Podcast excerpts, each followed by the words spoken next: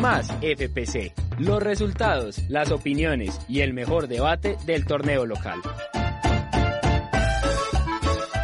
Más FPC. Programa infaltable de un proyecto cafetero. Bienvenidos a una nueva edición de Más FPC, su programa favorito para hablar del fútbol profesional colombiano. Mi nombre es José González y antes que nada los invito a seguirnos en nuestro Instagram, arroba más FPC, donde hay una nueva actividad para el programa de hoy y es que es un programa especial y muy feliz de mi parte. Hablaremos del regreso oficial del fútbol en nuestro querido y amado país. Y para hablar de ello está como siempre, Diego Molina. José, ¿cómo estás? Bueno, hay fechas, hay fútbol, hay un regreso, hay ya ya hablamos de algo palpable, me encanta que ya podamos hablar de del fútbol colombiano como tal, al menos de su regreso, de la Superliga, de lo que se viene en los partidos aplazados, de todo, contento, muy muy contento. Así es, Diego. Todos muy contentos realmente. La última semana han habido muchos movimientos, muchas noticias, sobre todo en el ámbito internacional con eh, los casos en Europa, en España, con nuevos casos de COVID, con transferencias, con partidos. Yo voy a saldarnos de una vez de una cuenta y es que hace ocho días todos dijimos junto con Tomás Maya, que le mandamos un saludo, que Messi terminaría en el Manchester City y no, no terminó en el Manchester City, ya sabemos todo lo que pasó con Lionel Andrés Messi. Eh, considero yo una vergüenza para el fútbol, Diego. Es que no, no, no lo consideraría una vergüenza, pero sí una falta de respeto para, para el propio jugador, para el propio jugador, una mala cara del Fútbol Club Barcelona, pero porque digamos para muchos, y yo entro en, eh, en esos, ya Messi parece como un prisionero del Fútbol Club Barcelona, pero ahí vamos a ver qué ocurre. Esperemos qué tal transcurre la temporada para el argentino. Hablando de fichajes, hoy, el día que grabamos este podcast, eh, lunes 7 de septiembre, se confirmó por fin la transferencia de James Rodríguez al Everton de Inglaterra, el equipo de Carlo Ancelotti. Tercera vez bajo el mando del italiano y qué bien que se, que se dio, por fin, tantos días que llevamos esperando esta oficialización, Diego. Sí, 25 millones de euros. Por tercera vez el papá vuelve a recoger al hijo en sus malas temporadas en el Real Madrid. También cuando se lo llevó al Bayern Múnich. Y esperemos algo positivo, pues Inglaterra siempre va a ser un reto. tiene un doble reto. Jugar en la Premier League, que siempre ha sido eh, problemática para los colombianos, y jugar en un equipo que normalmente no es protagonista. Entonces, en donde él debe empezar a manejar un poco el equipo debe demostrar un poco más para ver qué puede lograr. Esperemos que esta vez sí rinda. Recordemos que eh, James salió del Real Madrid con un total de 125 partidos en los seis años que estuvo. Seis años entre comillas, porque estuvo dos años en el Bayern de Múnich, donde también lo llevó Carlo Ancelotti a condición de préstamo. Hace pocas semanas se conoció que el equipo actual campeón de la Champions, pretendía comprar al colombiano y él mismo fue el que decidió continuar en la Casa Blanca. Sin embargo, en el Bayern eh, recolectó un total de 39 partidos, su segunda temporada más, em, de más presentaciones en el terreno de juego eh, en estos años con el Real Madrid. En esa primera temporada con 39 partidos anotó 8 goles y 14 asistencias. En la segunda jugó un poco menos, jugó 28 partidos y aún así metió 7 goles y 6 asistencias.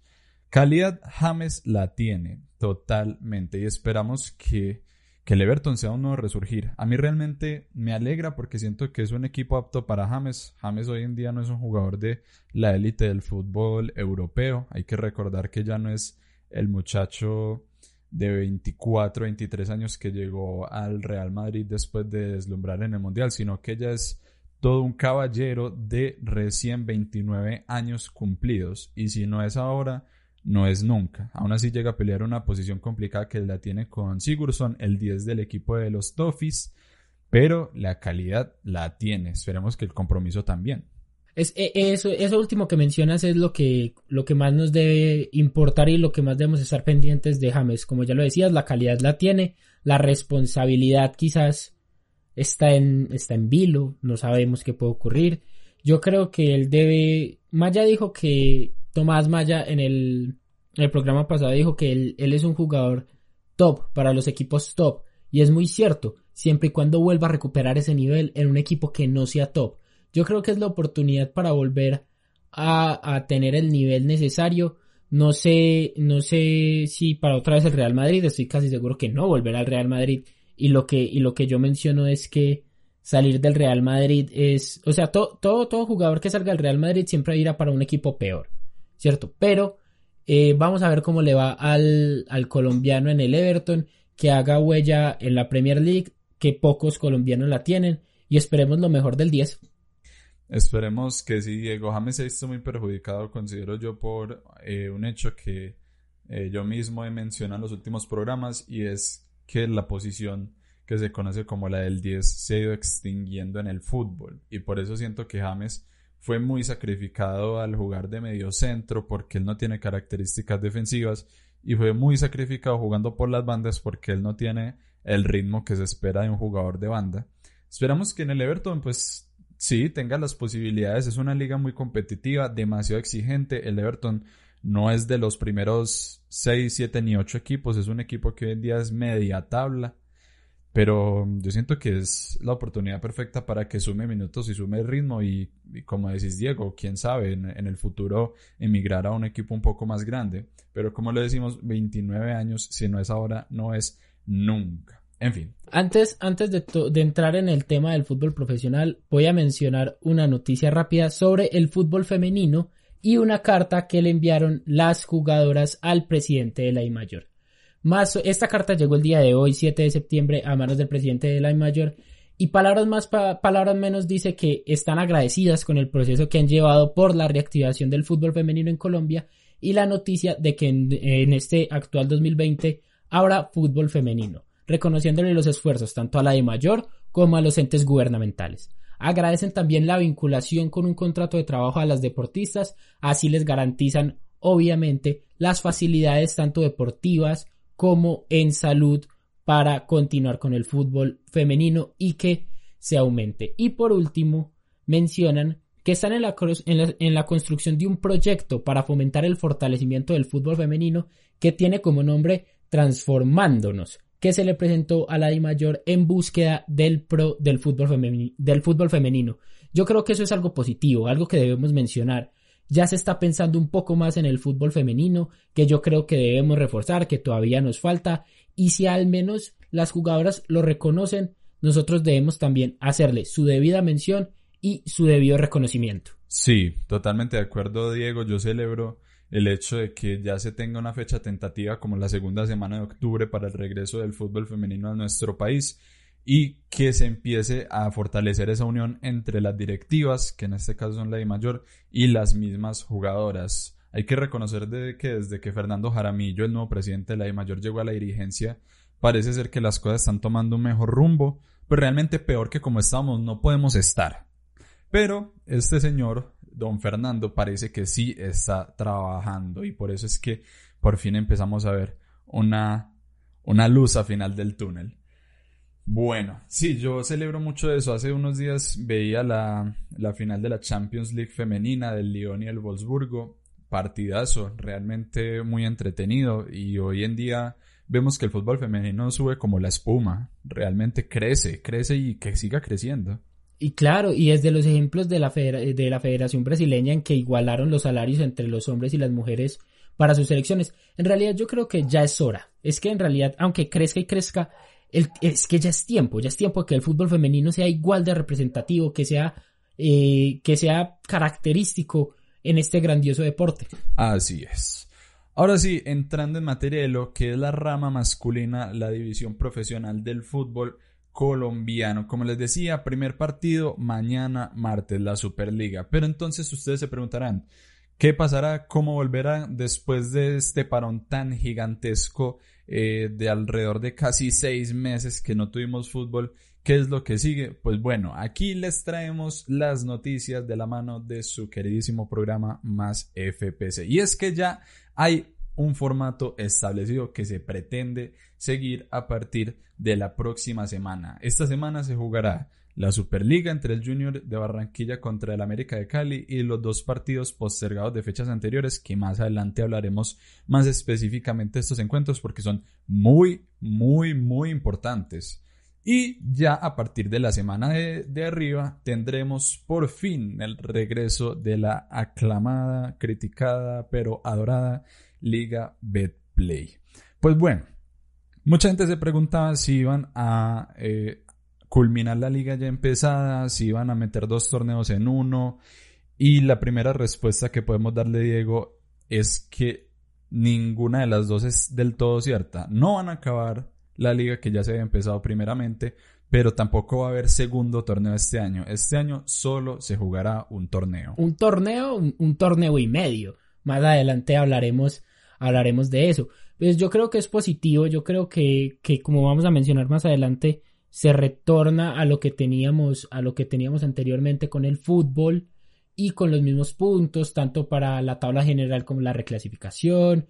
Eso habla que, digamos, por así decirlo, los primeros meses del año en temas futbolísticos no se perdió y también la solución que le dio la Di Mayor para el regreso del fútbol y completar como eh, todo lo que se debía y también para cumplir con los torneos internacionales, pues, pues hay mucha tela que cortar. El torneo continuará con las mismas puntuaciones que venían manejando hasta la fecha 8, fecha en donde se dio por detenido todo el fútbol en Colombia. Recordemos que hay dos partidos pendientes de fechas anteriores que serán los que les mencionaremos más adelante, pero hasta que se culminen estos dos partidos pendientes ya se reanudará desde la fecha número 9. Se jugarán las 20 fechas que se tenían eh, establecidas en el calendario para el torneo del primer semestre y al final, el primer cambio es que no clasificarán cuatro como se tenía previsto para este año, sino que clasificarán los clásicos ocho, el grupo de los ocho.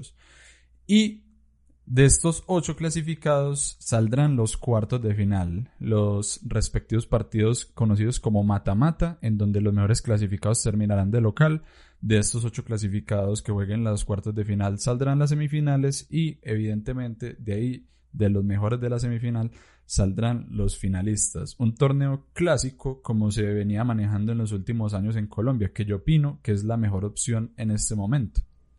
Sí, yo también considero que es como la mejor opción. Uno, es más rápida, creo que son menos partidos, si mal no estoy, a comparación con, con los cuadrangulares que antes se manejaban, es más práctico y yo creo que hasta es más justo, porque digamos, los primeros cuatro se, enfrentan contra los cuatro que, que, bueno, contra los otros cuatro que completaron los ocho, valga, eh, valga todo esto. Y se puede ver, y terminando de local, yo creo que también da, da un plus. Esto me parece muy positivo para la vuelta del fútbol y hay que decir que vamos a hacer una suposición y es que el equipo campeón del 19 de septiembre al 27 de diciembre que sería la segunda final de la, de la Liga Betplay jugaría más o menos, sin contar Copa ni torneos internacionales, 18 partidos. Esto en tres meses y medio aproximadamente, dando un promedio de 5,95, o sea, de 5,95 días por partido. Yo creo que tienen tiempo para descansar. Si esto es el campeón. Sí, yo, yo también estoy de acuerdo. Aún así, eh, siento que va a ser duro, pero yo siento que ya han tenido preparación suficiente porque los equipos en todo este tiempo que la mayoría del gobierno han tratado de definir algún rumbo para el fútbol han seguido en entrenamientos. Entonces uno esperaría que las nóminas estén eh, dispuestas para jugar partidos cada cinco, cada seis días. Yo siento que es apenas lo necesario. Hay que hablar de otro aspecto de lo que será el torneo y es que muchos se preguntarán de dónde saldrán todos los cupos para torneos internacionales. Y aquí viene algo muy, muy, muy interesante. Primero, para la Conmebol Libertadores van a haber cuatro cupos. Será el campeón de la liga, como se lo podrán imaginar. También el subcampeón de la liga. Esto quiere decir que los dos finalistas ya tienen un cupo asegurado en la Copa Libertadores. El tercer clasificado será el primer club con mejor ubicación en la tabla de la reclasificación de la Liga Betplay del 2020, que no sea evidentemente ni el campeón ni el subcampeón, y el cuarto clasificado será el segundo club con mejor ubicación en la reclasificación, que no sea ninguno de estos tres anteriores que manejamos. Eso está claro. Pero para la Conmebol Suramericana ya cambia la cosa, porque se creó un invento que, si bien nos puede parecer raro, de antemano digo que me parece una opción buena, interesante. Incluso diría que creativa.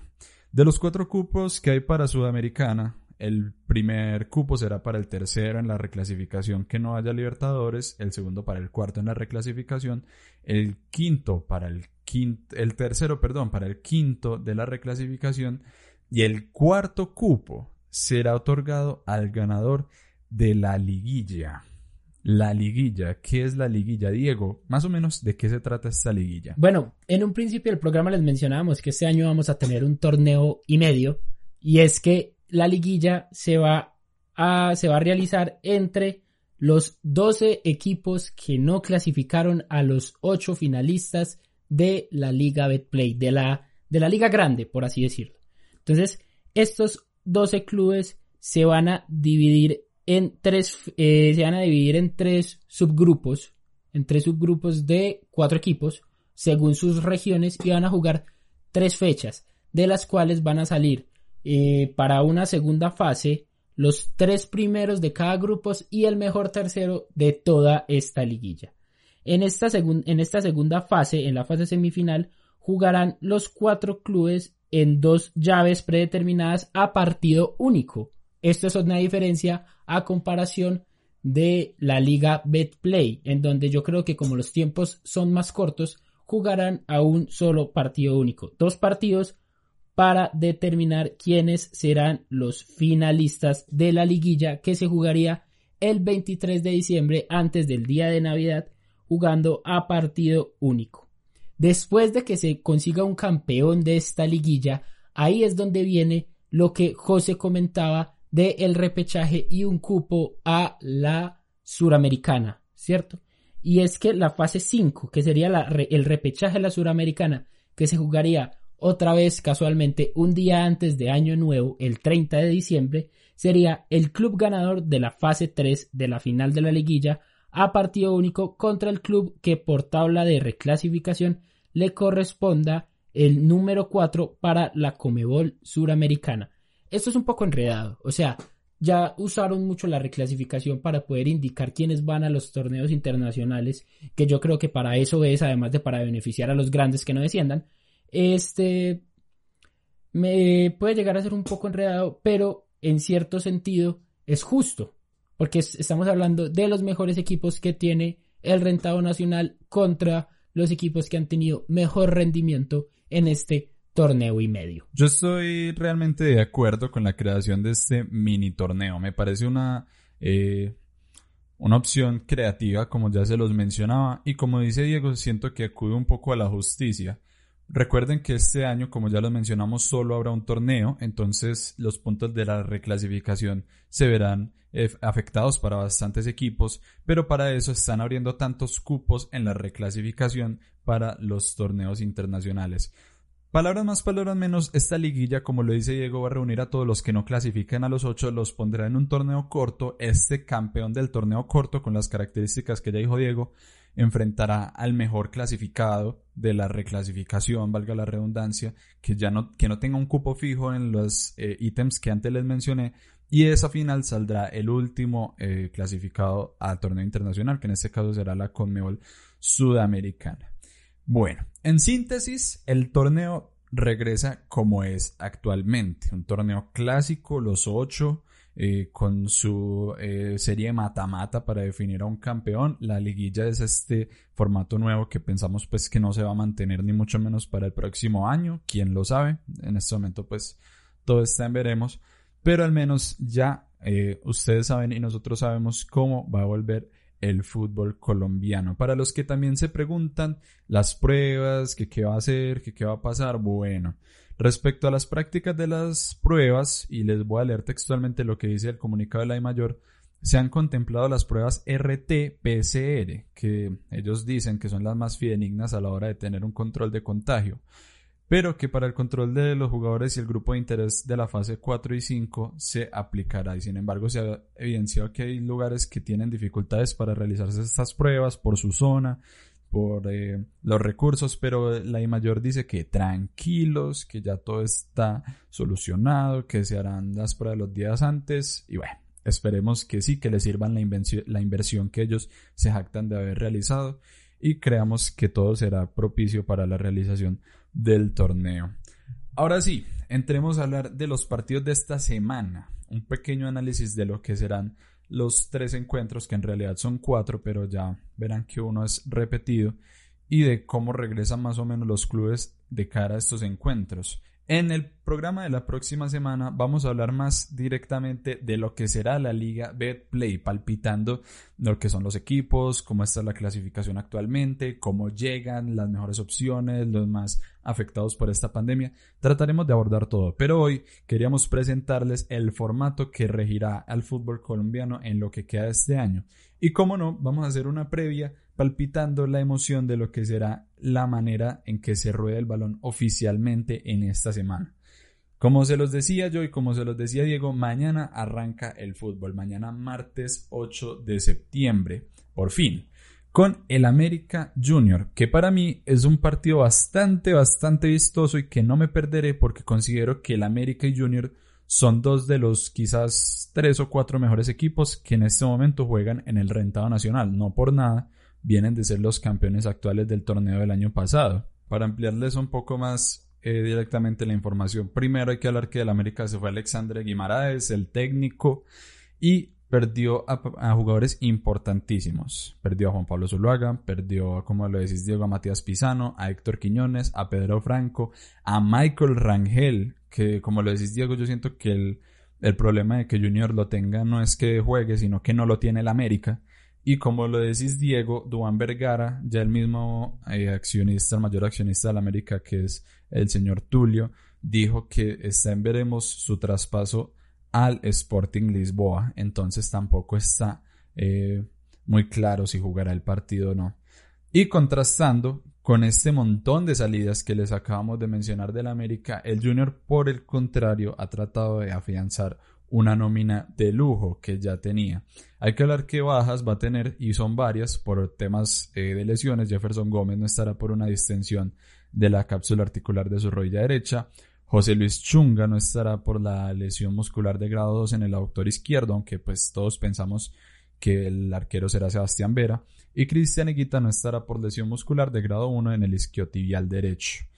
Pero, como les decía, ellos no perdieron en cuanto a bajas. Antes, por el contrario, a Carmelo Valencia le ampliaron su contrato para estar en el cuadro tiburón y a Teófilo ya lo confirmaron para estar en el equipo de Barranquilla, ya que sonaba para Rosario Central.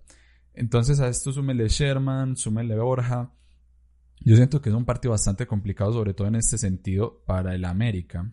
Claro, y hay que sumarle a Didier, hay que sumarle a Cetré, hay que sumarle a grandes jugadores que tiene el Junior de Barranquilla. Y es que mientras el Junior sumó, el América rebajó un poco, desde el técnico hasta el goleador, hasta jugadores referentes. Le queda a Adrián Ramos, que no ha, que no ha demostrado mucho, por no decir nada. Eh, en lo que ya pues no ha podido lastimosamente, que vamos a ver qué puede, qué puede hacer. Aún así, Adrián Ramos yo creo que tiene un poco más de recorrido, que se le puede pelear codo a codo, quizás con Teófilo Gutiérrez, que no es así, Teófilo es mucho más, pero, y nunca me van a volver a escuchar decir eso, pero vamos a ver qué ocurrirá.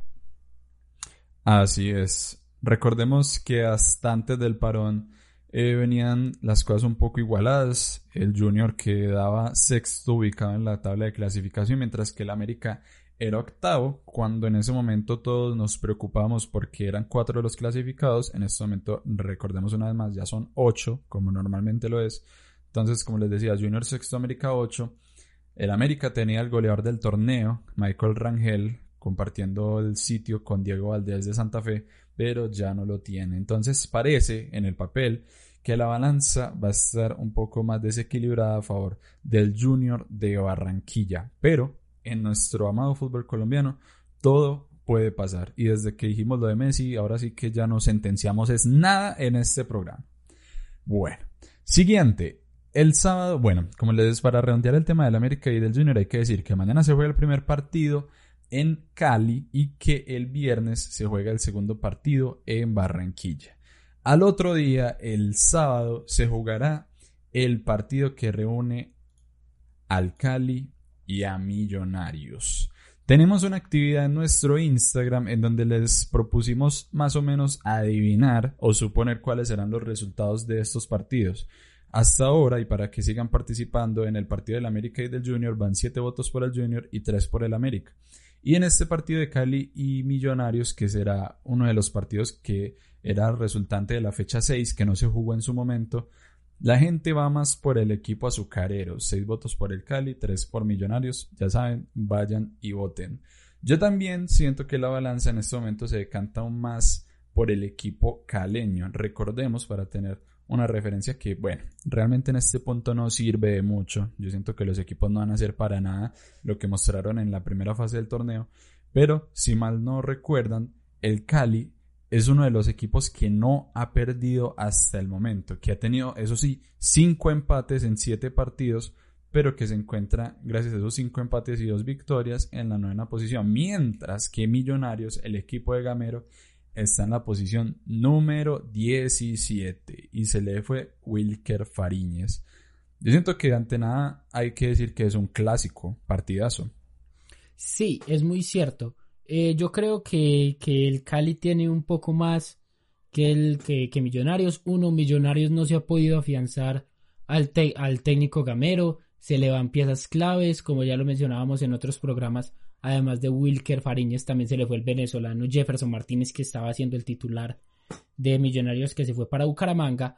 Entonces yo siento que, que por todas las condiciones, yo Cali puede estar un poco mejor. Ojo, es atípico no sabemos cómo van a volver los equipos.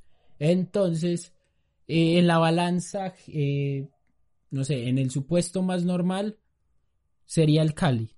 Pero, y como yo también lo mencioné en, los, en las historias de Instagram, que les repito yo también, vayan a nuestro Instagram, síganos, arroba más FPC, se va para el equipo azucarero. Así es. Recordemos que el Cali junto al Atlético Nacional fue uno de los primeros equipos en retomar los entrenamientos en el país como prueba piloto, mientras que el equipo embajador ya también acumula seis semanas de entrenamiento y que en estas seis semanas de entrenamiento se resintió otra baja más para el equipo embajador César Carrillo. Pero bueno, todo puede pasar. Y en el segundo encuentro que se jugará de la Liga de Play, que era correspondiente a la fecha número 2 de nuestro torneo, se enfrentarán el Tolima y el Pasto. Que uno podría decir, Tolima y Pasto, no hay mucho nombre, no hay mucho que ver, pero para la gente que se atreve a pensar así, se equivocan porque este partido es muy importante, así no lo crean. Nueve votos para el Tolima y un solo voto para el Pasto. Pero yo les recuerdo que en este momento el segundo en la clasificación es el Pasto y el cuarto es el Tolima. Y no solo eso, el que gane este partido se colocará como líder en solitario de la Liga Betplay. Entonces, más que interesante, cualquiera de los dos que gane le arrebatará el puesto al Atlético Nacional. También considero que, que con respecto a lo que se va a venir en esta nueva liga y en la liguilla, se, se, juegan un torneo y medio y un torneo general de la reclasificación en busca de esos torneos internacionales. Entonces, entre estos rivales que uno dice que, son partidos un poco eh, normalitos, que no juegan algún grande, o sea, guardando las proporciones y obviamente respetando a cada uno de los equipos, pues hay que tener en cuenta, uno, el presente de, de estos dos equipos es positivo y también si no llegan a clasificar, también estarán jugando por esos puestos de reclasificación para ir a torneos internacionales. El Pasto, como dices, donde gane quedaría con 17 puntos, dos puntos por encima que Atlético Nacional y el Tolima quedaría con 16 puntos y solamente uno por encima del actual líder Atlético Nacional. Así es, el Tolima en este momento cuenta con un referente como Francisco Rodríguez, que en cuatro partidos ha anotado tres goles, mientras que el Pasto cuenta con Jason Medina, que de tres partidos jugados ha anotado tres goles. También recordemos que en el Tolima eh, lo más seguro es que no juegue Álvaro Montero, ya que parece por completo eh, cerrada y sellada la vinculación del guardameta del cual hablamos hace poco para el fútbol argentino, para Independiente. Yo desde mi parte celebro que un jugador de su nivel y de su proyección en el futuro salga del país a un equipo como lo ha sido eh, Independiente. Y que ya tiene la contratación de Rubén Escobar, un arquero procedente del Esportivo Luqueño y que puede que debute con el Tolima. Aparte, que tiene a Guillermo Celis. Entonces, realmente es un partido más que atractivo. Yo diría, no se confíen y vean el partido porque va a estar bueno. ¿Algún comentario final sobre este partido, Diego? Eh, lo que yo debo decir es que después de tantos meses sin ver fútbol colombiano, no importa el nivel que tenga el fútbol colombiano para cada uno de ustedes, merece ser visto y merecemos volver a, a ver nuestro fútbol profesional para volver a adecuarnos a lo que era justamente el fútbol profesional colombiano. Totalmente, Diego. Bueno, para cerrar el programa vamos a eh, revisar rápidamente la tabla de posiciones de la liga Betplay de Mayor para que más o menos se hagan una idea de cómo terminó todo en este eh, estas ocho fechas que llevamos hasta ahora, por lo menos los ocho para que se hagan una idea. Atlético Nacional es el primero, comanda con 15 puntos, pero atrás vienen muchos equipos a nada. Pasto lleva 14 puntos en el segundo puesto, Santa Fe es tercero. Recordemos que en la del último partido del equipo santafereño jugó con Nacional un empate. El Tolima es cuarto, Alianza Petrolera es quinto, Junior sexto, Once Caldas séptimo y América está octavo. Por fuera, momentáneamente están equipos como el Cali, el Medellín y Millonarios. Sin embargo, quedan 12 fechas del todos contra todos y esto promete que va a estar bastante, bastante emocionante. Así que ya saben, esta semana regresa el fútbol colombiano y qué más que disfrutarlo viéndolo emocionados, felices, en familia, no importa si lo ve pagando el canal que todos queremos, si lo busca en internet. Pero aquí no promovemos ese tipo de cosas, pero sea como sea, vean el partido, vean los partidos. Así si le toca ir a una tienda de la esquina a ver los partidos, pero apoyemos y queramos lo nuestro, porque ya después de seis meses regresa a los gramados de nuestro país. Es muy cierto y para, para, para dar un comentario final, hay que tener en cuenta que, que, en el fútbol colombiano vamos a ver entonces más de 150 partidos. Entonces no nos podemos quejar de que no hay fútbol colombiano después de su regreso. Así es. Esperemos que todo transcurra con normalidad, que no salgan muchos contratiempos y que sobre todo podamos disfrutar de nuestro fútbol profesional colombiano. Y a ustedes, les agradecemos por estar una vez más aquí en los altavoces de Más FPC. Recuerden una vez más seguirnos en nuestro Instagram, arroba más FPC, participar en las historias, ver las publicaciones. Cada día estamos montando más información, opiniones y noticias sobre el fútbol profesional colombiano, así que no se lo pierdan. Diego, muchísimas gracias por estar como siempre en Más FPC. Como lo dices, aquí estaré para ayudarte y para hablar por fin y ahora de una vez del fútbol profesional colombiano. Y espero que ustedes también estén ahí siempre porque ya venimos con toda para hablar de nuestro querido y amado fútbol profesional colombiano. Recuerden, cada lunes a las 8 hay un nuevo programa junto a Diego, junto a Tomás, junto a Santiago, junto a Alejandro, junto a todos los que hacemos parte de este maravilloso equipo de Más FPC. No siendo más, mi nombre es José González y nos vemos en una próxima ocasión de Más FPC. Más FPC. Los resultados, las opiniones y el mejor debate del torneo local. Más FPC. Programa infaltable de un proyecto cafetero.